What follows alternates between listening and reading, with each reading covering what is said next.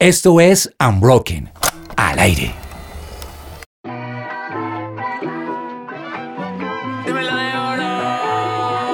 Hoy un nuevo programa de Unbroken, un nuevo programa con un tema que dejamos en punta en el programa anterior que usted tiene que escuchar, por favor, se lo pido, señor oyente, que usted escuche el programa que tuvimos hace algunos días, en donde hablamos la parte 1 de por qué el cristianismo tiene que estar conectado con el cuidado del medio ambiente, el cuidado de la naturaleza, desde un concepto, desde un, de un punto de vista absolutamente bíblico, ¿sí o no? Y hoy nos acompaña nuevamente en mesa Jorge Ramírez. ¿Cómo estás, Jorge? Bien, pues preocupado porque la veo como ecuanciosa desde el programa anterior. no, que con ansiedad desde todos estos días. O sea, estoy como que, que, pero bueno, ya me acuerdo que hablamos de que es un tema de oración. ¿De qué? ¿De qué? Es un tema de oración. Entonces estoy mucho más tranquila, pero es un tema complejo, ¿no?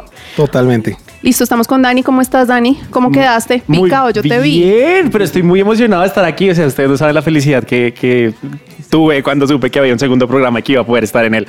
Pero yo les digo, nosotros tres no sacamos un programa ni abate de este tema si no tenemos a nuestro invitado que estuvo la vez pasada también, Miguel Pulido. ¿Cómo estás, Miguel? Muy bien, muchísimas gracias nuevamente por tenerme por aquí en este nuevo programa. En, en, realidad lo que los oyentes no saben es que el programa anterior no pudimos terminar de grabarlo porque en la casa le dieron permiso a Dani hasta cierta hora y como él es volver. prácticamente sí. acaba de cumplir niño, la, la sí. mayoría de edad, tocó volverlo para la Fui, casa. Pero por si le pedimos hoy. permiso a la mamá y lo volvemos así, a traer. Así.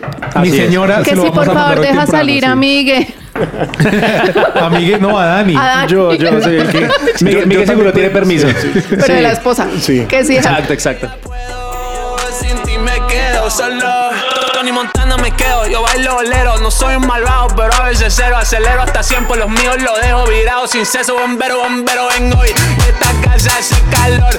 Su presencia radio. El último programa, yo me acuerdo que lancé una pregunta que no me aguanto las ganas de volver a hacer y es, estábamos hablando del medio ambiente y que es un tema de oración y que hay unos eh, personas que son supremamente extremistas, entonces todo el medio ambiente y superactivistas, que eso está muy bien, pero hay a otros que somos como cristianos y decimos, no, pues no tanto el medio ambiente porque de todas formas esta tierra pasará y todo pasará y bueno, tú nos aclaraste eso muy bien, pero la pregunta era cuál es el límite, o sea, hasta dónde tengo que tener mucho cuidado del medio ambiente de la casa que Dios me dio, de cambiar mis hábitos, de ser una persona diferente con ese contexto y hasta dónde puedo irme a idolatrar tanto el planeta, tanto la tierra, o irme hasta allá que me olvido del corazón inicial de mi cristianismo. Sí.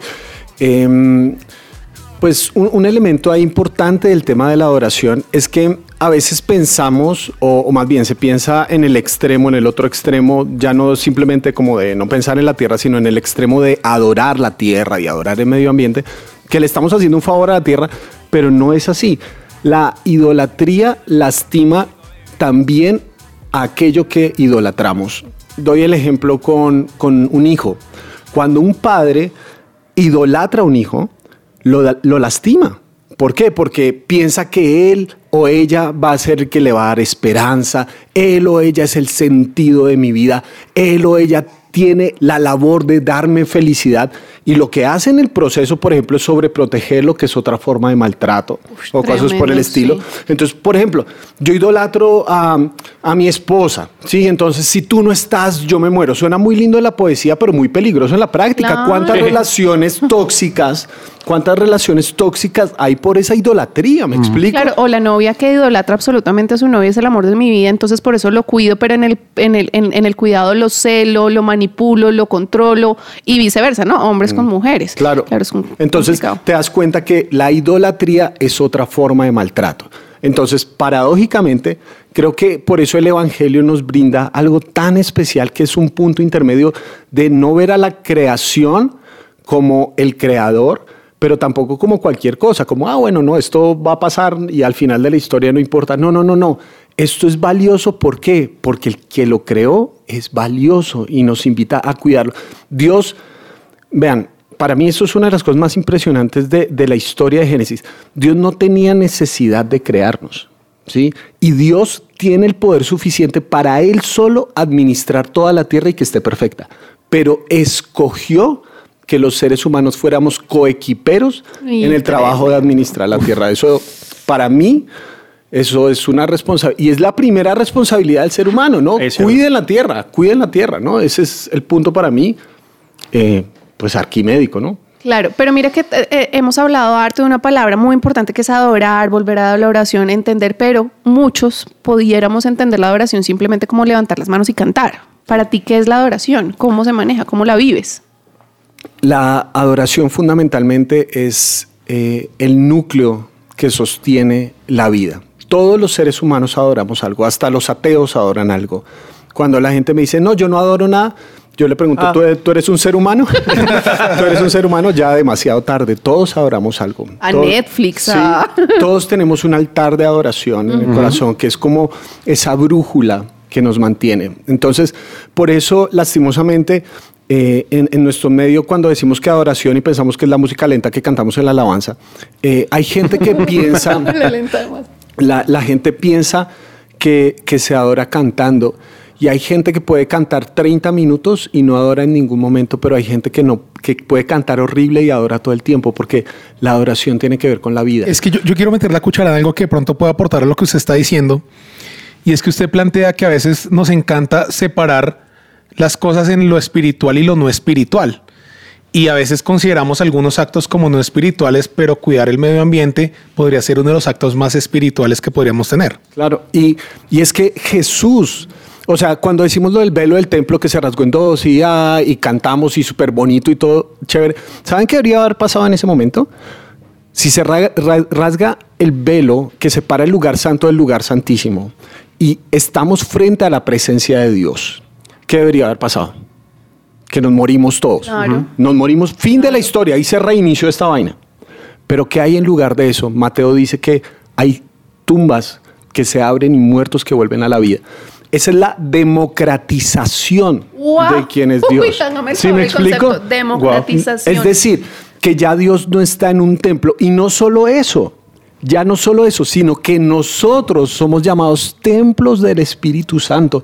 Es decir, Dios habita en nosotros. Dios, nosotros no vamos a un lugar para adorar a Dios, sino que nosotros somos templos ambulantes, si se me permite. Somos templos ambulantes. Y donde quiera que estemos, adoramos a Dios. Por eso no hay cosas más espirituales que otras. Todo es espiritual, todo. La forma como nos vestimos, la forma como invertimos el dinero. Hay mucha gente que, por ejemplo, con el tema del dinero, dice, doy el diezmo porque eso es espiritual y el 90% lo manejo como yo quiera. No, no, no entendió nada, no entendió absolutamente nada. No, el 100% de mi vida es para Dios. Todo lo que yo soy, ¿sí? Todo lo que yo vivo. Tampoco, y eso es importante, no hay trabajos más santos que otros. Porque hay gente que, que dice, ah, no, pues usted es pastor, usted está en el ministerio. Todos estamos en el ministerio a tiempo completo. Todos, todos, absolutamente. ¿Por qué? Porque somos templo del Espíritu Santo. Wow. Ahí, ahí pienso. Tremendo eso. Yo, si me lo permiten, quisiera calentar un poco esta conversación. Vamos. No porque esté haciendo frío, sino porque hay un tema que, que, creo que tiene un punto en común eh, como país, queridos oyentes que nos escuchan en Francia, Italia, Estados Unidos, eh, Filipinas, Australia. Colombia acaba de vivir un tiempo bien complejo de, de elecciones, ya tenemos un nuevo presidente electo. Eh, esta vez el fútbol, no hubo fútbol como mundial para acallar el, está, es para los que están entusados eh, políticamente y los que no. Pero eh, hay algo que está pasando en este tiempo en todos los temas. Usted lo denominó la tendencia del péndulo, de que vivimos polarizados en todo. En este tema vivimos polarizados. O yo soy un pro, un pro medio ambiente o soy un destructor completo. Esta generación o toda la, toda la humanidad estamos tendiendo a polarizarnos por todo hasta por esto, ¿no? Sí, sí. Gracias. Siguiente Eso pregunta. el día de hoy. Soy muy inteligente, ¿no? Eh, sí, es que los polos nos dan una sensación de seguridad.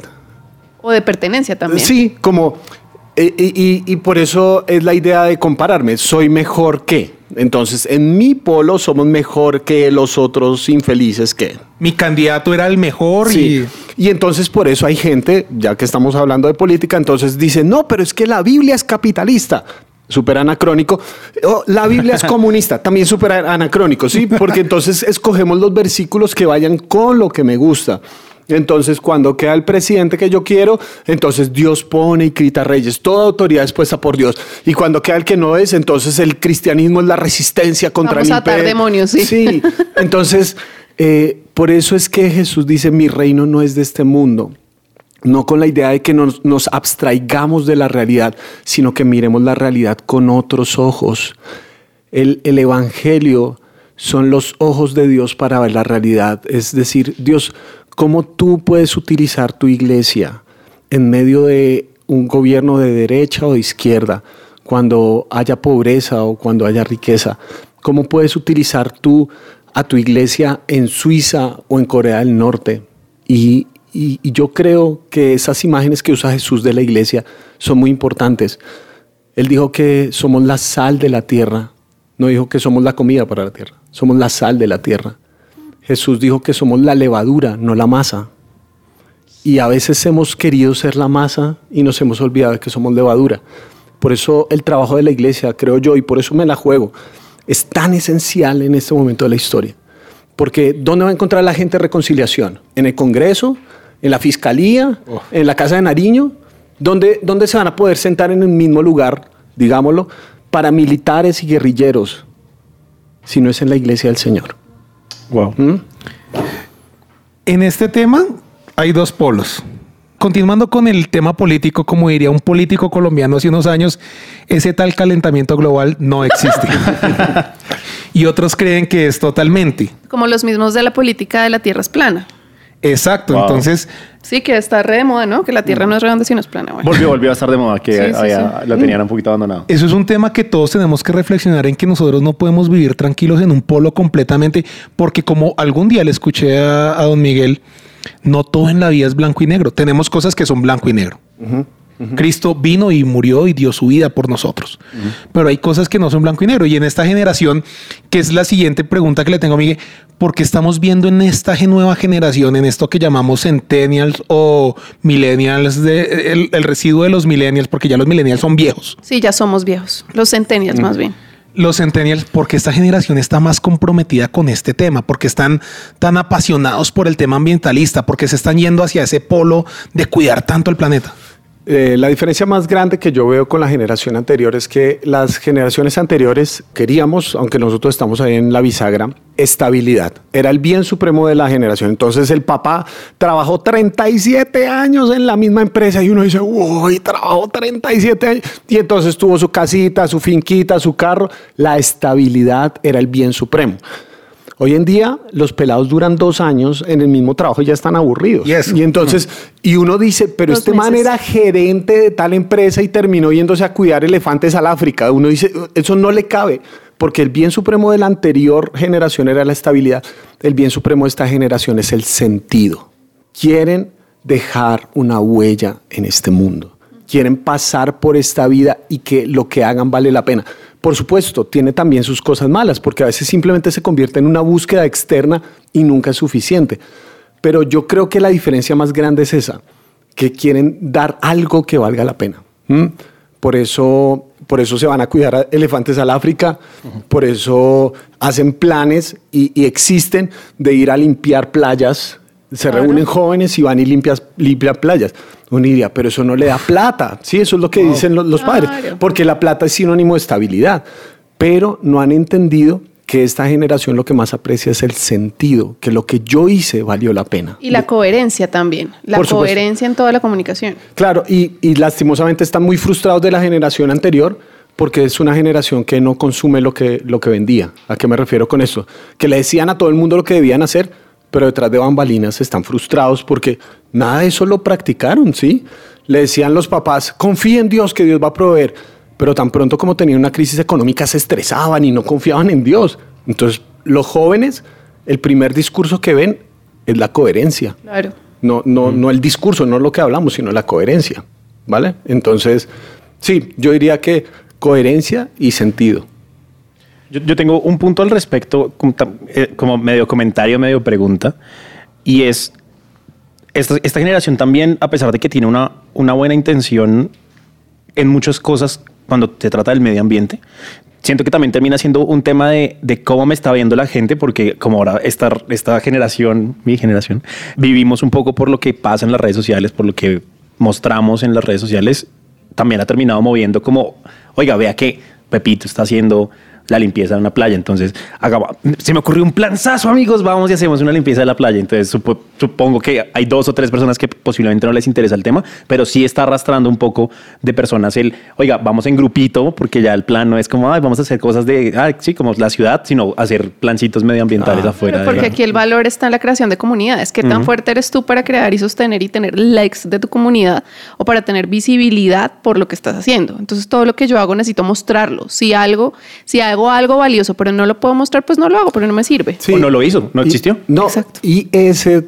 ese es otra vez volviendo al Evangelio. ¿Qué brinda el Evangelio para eso? Es que nosotros tenemos que aprender a ver la bondad no como algo transaccional. Los cristianos vemos la bondad transaccionalmente. Es decir, cuando viene un sufrimiento, ¿cuál es nuestro primer reclamo? Dios, pero yo oré, yo fui a la iglesia. Y además de eso diezmé, y no solo el 10, sino el 11%. Y además de eso estoy... Es decir, tú no haces todas esas cosas porque son buenas, sino porque son puntos que acumulas para tener el favor de Dios. No entendiste nada. ¿Por qué? Porque la bondad es buena, así no genere likes. La bondad sigue siendo buena y necesitamos promover la bondad así no tenga visibilidad. Yo personalmente soy muy visceral con esto, pero a mí me molesta sobremanera cuando en diciembre eh, la gente empieza a montar las imágenes de vengan, les, les dimos comida a estas personas. Jesús dijo que no sepa tu mano derecha lo que hace Y tu eso izquierda. te iba a decir, eso te iba a decir, porque de hecho lo- lo- el, el tema de voy al África a ayudar a una comunidad es terriblemente venenoso, es turismo, es un turismo totalmente malvado, eso tiene un nombre. No me acuerdo cómo se Porno llama. miseria. No, el, pero es un tur- tiene un, un nombre, turismo de fundaciones, turismo de, ah, Ah. no me acuerdo, perdónenme queridos oyentes, lo averiguaré, pero tiene un nombre. Y es que pasa, yo voy al África, voy a ayudar a esta comunidad de niños que necesitan y dono, voy, me tomo fotos con los niños, que además es súper ilegal y súper eh, abusivo con los niños, me tomo fotos, hago, le doy, no sé, X dinero, X dólares a la fundación, la fundación jamás construye el muro que necesita porque si no, no sigue el turismo andando. Entonces mantiene a los niños en calidad, en una calidad paupérrima solamente para que tú tengas derecho a tener tus fotos en tus redes sociales. Pero venga, les Mejor propongo dicho, una cosa. Respiremos, ¿sí o no? No quiero. Les Sí. propongo que vayamos a una pausa y ya retomamos este gran programa que está buenísimo.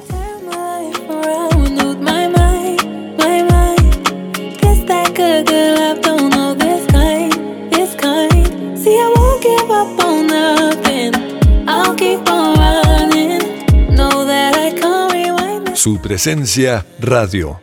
Bueno, Miguel, yo tengo algo que preguntarle. Hay algo que usted plantea en el libro y es la relación que tiene la pobreza con todo este tema ambiental.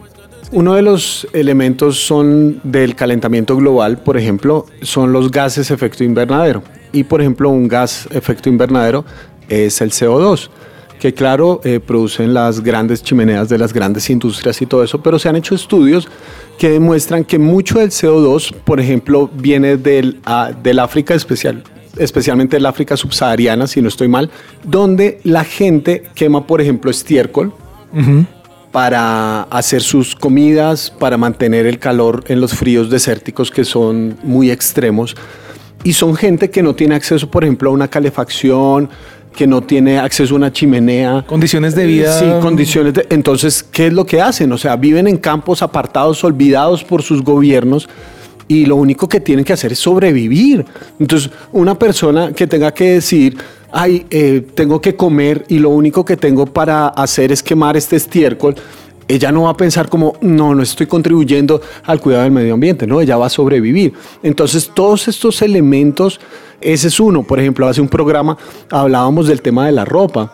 Hoy en día, en estas eh, tiendas de, fast fashion, se le paga gente en, en maquilas al otro lado del mundo, mucha gente que, que vive en barcos, se les paga menos de dos dólares eh, el día, que es el límite mínimo de, de miseria. Claro, de En- hecho, de hecho les pagan por comida y no tienen derecho a la luz del sol a nada porque están en barcos produciendo miles de cantidades de ropa para todo el mundo. Entonces, ¿qué está pasando? Que gente extremadamente pobre y bajo un sistema que sigue alimentando esa pobreza, está alimentando obviamente todo el, tema de cómo utilizamos la ropa y por lo tanto cuántos desechos generamos, cuánta agua utilizamos.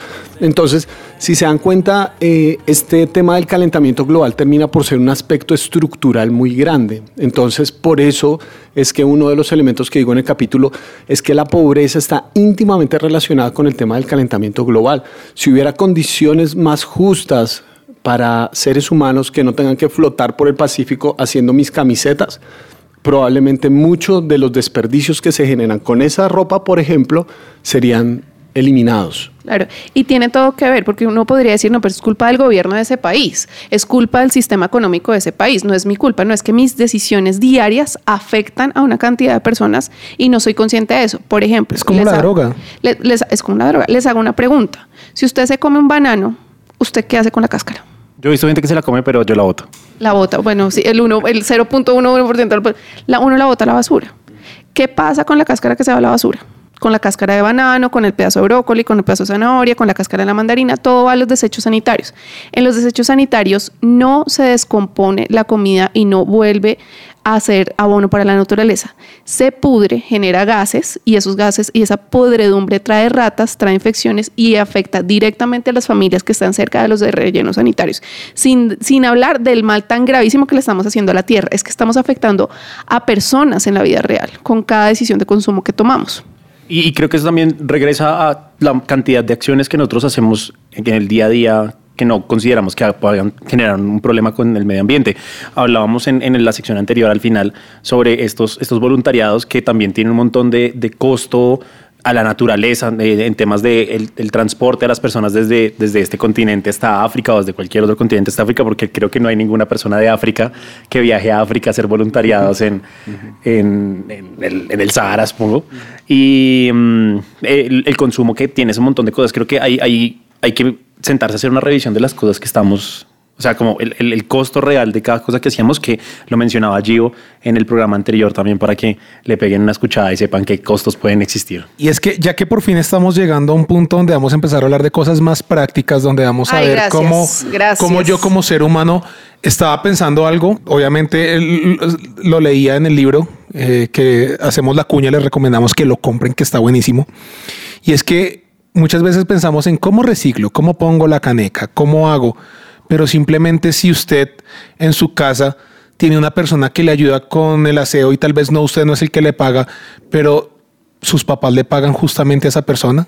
¿Es usted justo cuando le da, cuando paga un servicio de otra persona? Porque quiere decir que hasta en mi actitud como futuro jefe, como persona que está dentro de un país golpeado, pero que, que, que, que pago servicios a otros, en la medida que yo sea justo, que yo sea bueno con las personas, que no contribuya a la pobreza, indirectamente entonces estoy apoyando el que el medio ambiente esté mejor. Porque si una persona tiene mejores ingresos, que ok, es difícil en un país como este, va a poder hacer cosas menos drásticas y que perjudiquen el medio ambiente. Sí, yo, yo pienso, bueno, yendo a lo práctico, yo creo que también otro elemento muy importante es volviendo a, a esa división errada, porque no es bíblica, de dividir cosas entre cosas más espirituales y seculares, no, que entendemos que todo en la vida es espiritual, que, que es parte de mi adoración a Dios. Eh, yo, por ejemplo, soy feliz que los jóvenes entiendan, los ingenieros ambientales, entiendan que su ministerio está ahí. Ayer Claro, estaba hablando total. con una jovencita que está trabajando en, en, en hacer biodiesel para empresas que trabajan con grandes maquinarias. Biodiesel, es decir, ella utiliza y va a captar desechos para convertirlos en combustible que ya no es petróleo, no está basado en petróleo, sino convertirlos en combustible para esas grandes máquinas. No solamente es el término de costos, sino el beneficio tan grande para la tierra. O sea, necesitamos gente que entienda que esas mentes ahí son esenciales como parte del el cuidado de la creación de Dios. Eh, y en nuestro caso, ¿no? Eh, pues cada uno desde su realidad, desde donde está. Ahorita hablábamos de las cáscaras de banano. Entonces, la señora que le encanta cuidar las matas, pues no bote la cáscara de banano, úsela como abono para la- las plantas, que es muy buena. Haga compost. Sí, En- entonces son como elementos tan pequeños que uno piensa, no, pero ¿qué, qué diferencia va a haber? No, sí, sí importa. Yo cuento en el libro algo tan simple eh, la reunión de las mujeres en la iglesia, ellas eh, sirven tinto, pero no sirven, no dan, no dan vasos, sino que cada una tiene el compromiso de llevar su taza. Algo tan, de, verdad uno dice, pero pues no, ¿qué diferencia va a haber en el planta? No puede hacer mucha diferencia porque ya no estamos utilizando vasos desechables, sino que estamos utilizando cada uno su vaso. Y eso, esos pequeños pasos pueden hacer una diferencia. Bueno, en nuestro país lastimosamente a veces nosotros no, no sentimos las cosas hasta que no nos tocan el bolsillo, pero la gente no lleva, no lleva la bolsa reutilizable porque hoy en día el plástico, incluso si se lo cobran a uno, se lo cobran a 50 pesos o algo así. En Europa son un poco más eh, estrictos con eso y te cuesta bastante. Pero en Colombia ya está por aprobarse la ley, ya pasó Ojalá. las primeras De instancias los de, los- plásticos de, un solo uso. de un solo- No, ojalá, porque ese tipo de cosas que uno dice son tan pequeñas, pero de verdad hacen, hacen una diferencia y uno no se imagina lo que hace eso en la mentalidad de los siguientes. Yo voy a veces a mercar con mi hijo y cuando se me olvida la bolsa de, de reciclaje, él, cuatro años, es el que me dice, papá, la vuelta, papá, la Claro. vuelta. Entonces, ellos, ellos están entendiendo y esos pequeñas acciones que uno piensa son pequeñas, les está sembrando algo a, a- a los otros, ¿no? Pero entonces yo creo que en la vida práctica podemos hacer varias cosas. Una de ellas es saber exactamente reciclar, o sea, separar residuos es clave. Las baterías, los cables, los bombillos no se botan a la basura. Hay lugares especializados que hacen recolección de todas estas cosas. ¿Sabía usted que borrar sus mails ahorra, o sea, ayuda al cambio climático como no está escrito? ¿Usted lo sabía, Jorge? No, yo tengo el primer mail que recibí en mi trabajo hace 14 años. Yo los tengo guardados todos. Dele pena.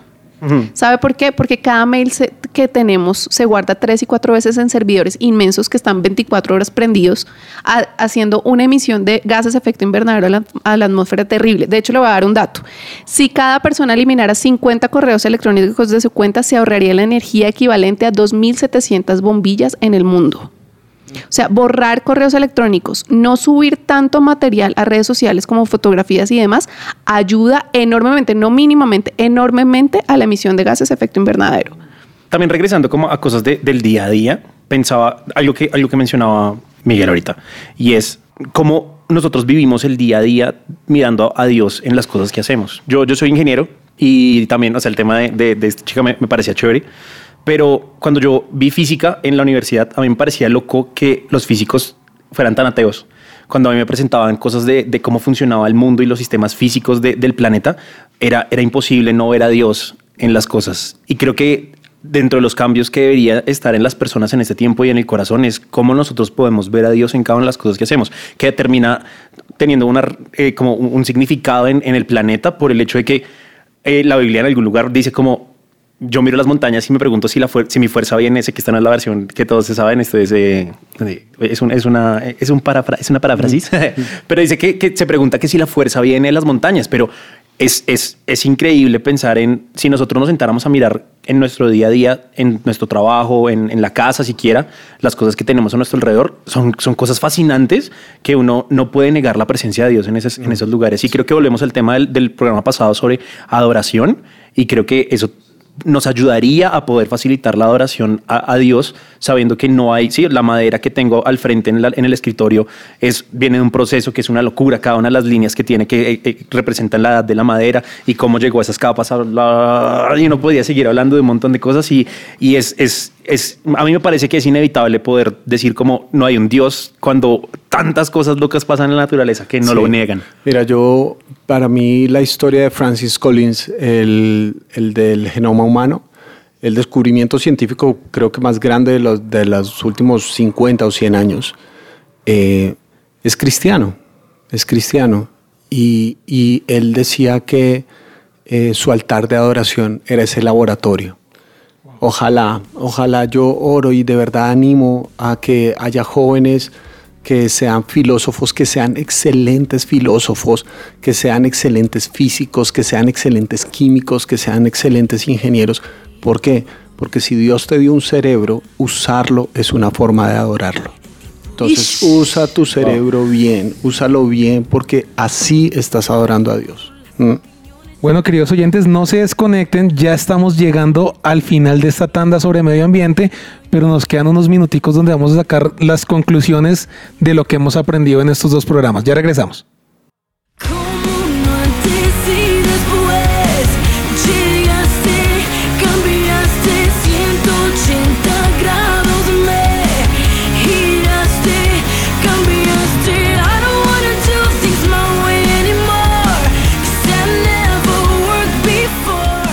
Presencia radio.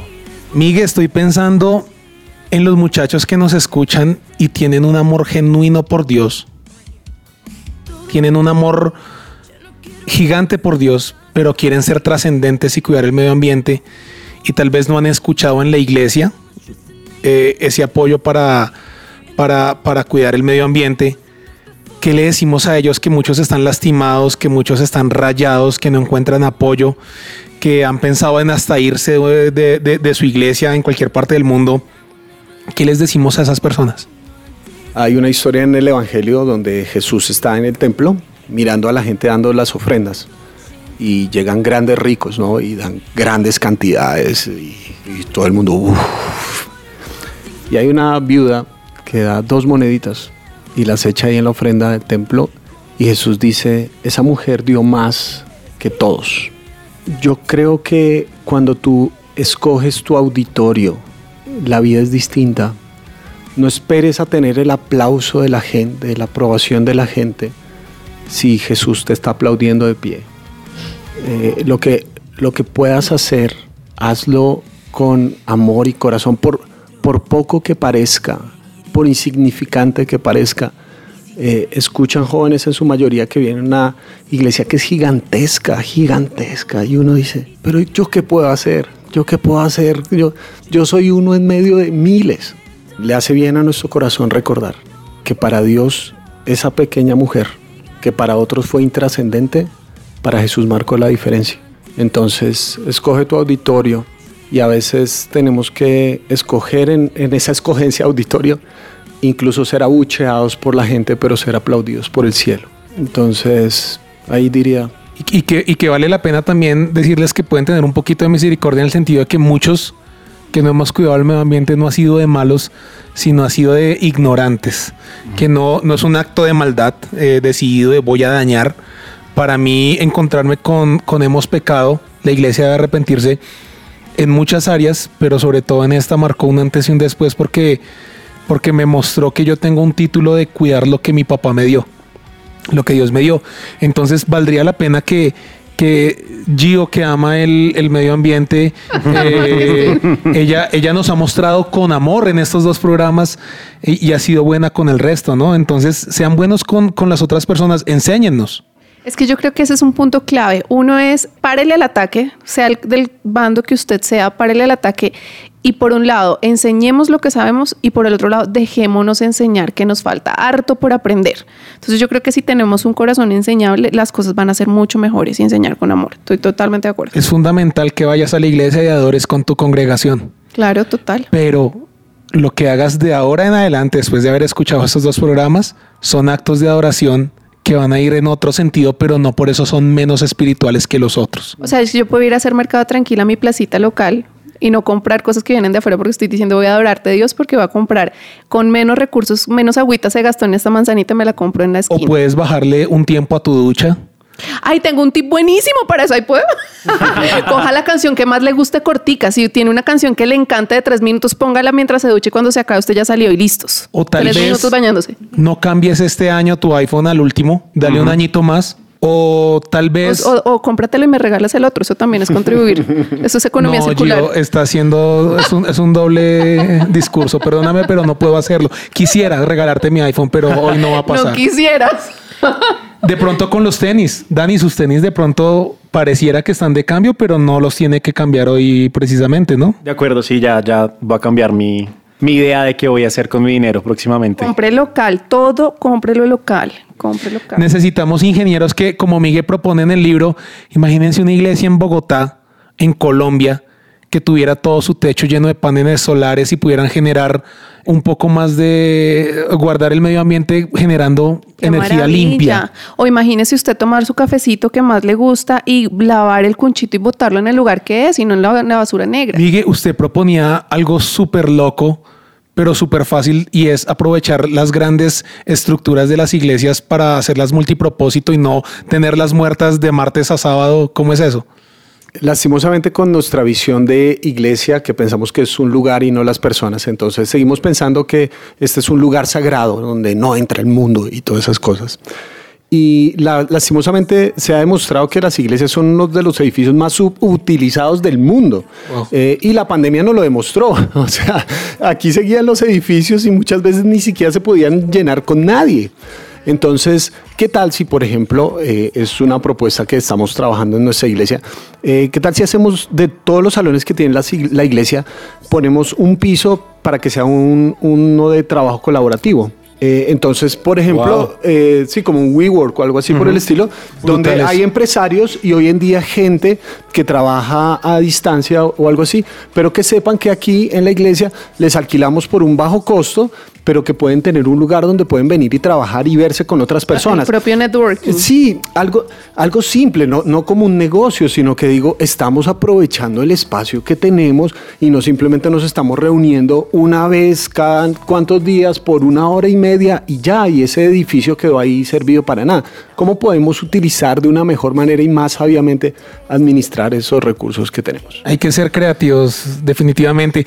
Miguel, recuérdenos dónde podemos encontrar todo su contenido, dónde podemos ver eh, su TikTok, su podcast. Cuéntenos. Bueno, entonces, el blog es www.pulidomiguel.co y en las redes sociales estoy como Pulido Miguel eh, o Pulido Miguel 1 en Instagram, en TikTok. eh, me encuentran también en Facebook y el podcast se llama Para la Biblia Real. Lo encuentran en cualquier pla- plataforma de audio. Y los libros, con mucho gusto ahí me contactan, me escriben y bueno, eh, se los hago llegar con el mayor de los gustos. Gratis, Muchachos. gratis, gratis. Y los firmo, y los firmo además, y los firmo. Imagínate. Muchachos, qué gran noche, qué grandes programas. Esta fue la tanda de Una Verdad Incómoda. Y parte 1 y parte 2. Fue para nosotros un gusto acompañarlos esta tarde, noche, día en bicicleta, en Transmilenio, en el avión, donde quiera que usted haya escuchado este programa. Déjenos saber si le gustó, dele like, por favor. Recuerden escuchar su presencia radio.com.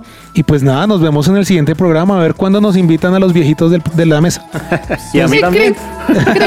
Se les quiere que tengan un, Un buen abrazo, día. chao. Another love song, but I can't help myself. The world doesn't need another love song, but it's gonna write itself. Cause, oh, when I'm in your arms, you always prove me wrong. The world doesn't need another love song, need another love song, need another love song. Somos Unbroken.